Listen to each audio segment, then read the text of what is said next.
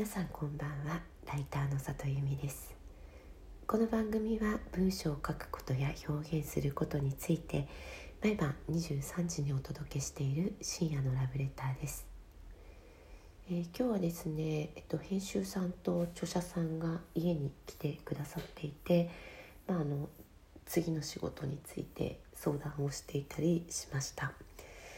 うん最近外でねなかなか会うの難しいので、えっと、家で打ち合わせしたり家でご飯したりすることが多いです。でその編集さんと著者さんの座組って、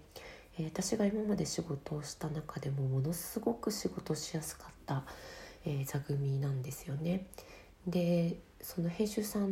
て私よりもすごく若い方なんですけれども、まあ、何が仕事しやすかったのかなって今になって考えてみると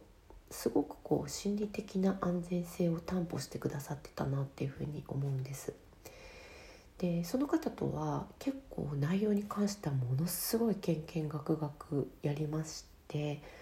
確かなんか全部の取材が終わった後に構成案を考えた時は6時間ぐらいミーティングしてた記憶があるんですよね。ホワイトボードの前でもああでもないこうでもない。この可能性は潰さなくていいかとかこの切り口はありえないかとか。もうなんか終わったら本当にぐったりして家帰ってきて体重計乗ったらなんか1キロ半ぐらい痩せてたっていうぐらいまあとにかくいろんな意見を戦わせながらうん、仕事をしてきました。でもなんかその戦わせながらが割と叩いってる感じでなくてでお互いなんかあの全く犯人絹を着せずに結論からずっと言ってズバズバ話し合ってるんですけれどもなんかその感じが全然楽で何て言えばいいのかな。私お世辞言われるのも苦手なのでなんか枕言葉がいっぱいあるとそれはそれで疲れちゃうんですけどもそういうの一切なしに、まあ、とにかくお互いいい本にするために自分たちが思ってることはとりあえず一回テーブルの上に広げましょうその後、えー、何がいいかを選んでいきましょうみたいなことをすごくあの気持ちよくできたなっていうのを今になっても思います。でその本っ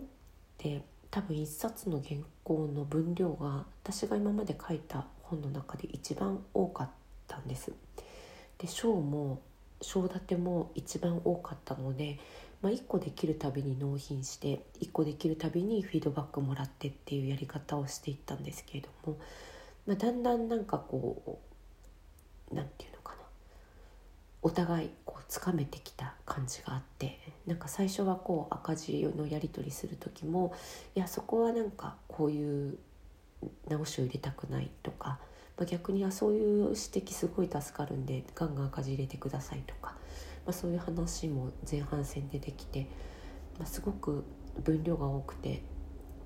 大変な仕事ではあったんですけれどもとても楽しい仕事でした。なんか仕事の大変さとストレスって全然比例しないなと思っていて大変さというのはま分量というか量とか物理的な物量ですねとなんかこうストレスは全然比例しなくてやっぱりあのコミュニケーションがうまくいけば、ま、どんなに難しい企画でもどんなに着地が大変な企画でも楽しく感じるんだなっていうふうにその時は思いました。なんかねこの間取材させていただいたあの小国史郎さんという方がおっしゃってたんですけれどもやっぱり仕事っていうのは誰と同じバスに乗るかっていうのがすごく大事だっておっしゃっていてでその同じバスに乗ってる人たちがあのお互い気持ちよく仕事できたらバスの目的地っておのずといいところに行くんだけどもそこに乗ってるメンバーがうんなんかちょっと違うとどこに行くかどこの目的地にするかとかどこに向かうかっていうよりも先に席順で揉めるって話をされてたんですよ。でそれすっごいよくわかるなって思ったんですけどもそうなんかそんな席順で揉めたりしたくないんですよね。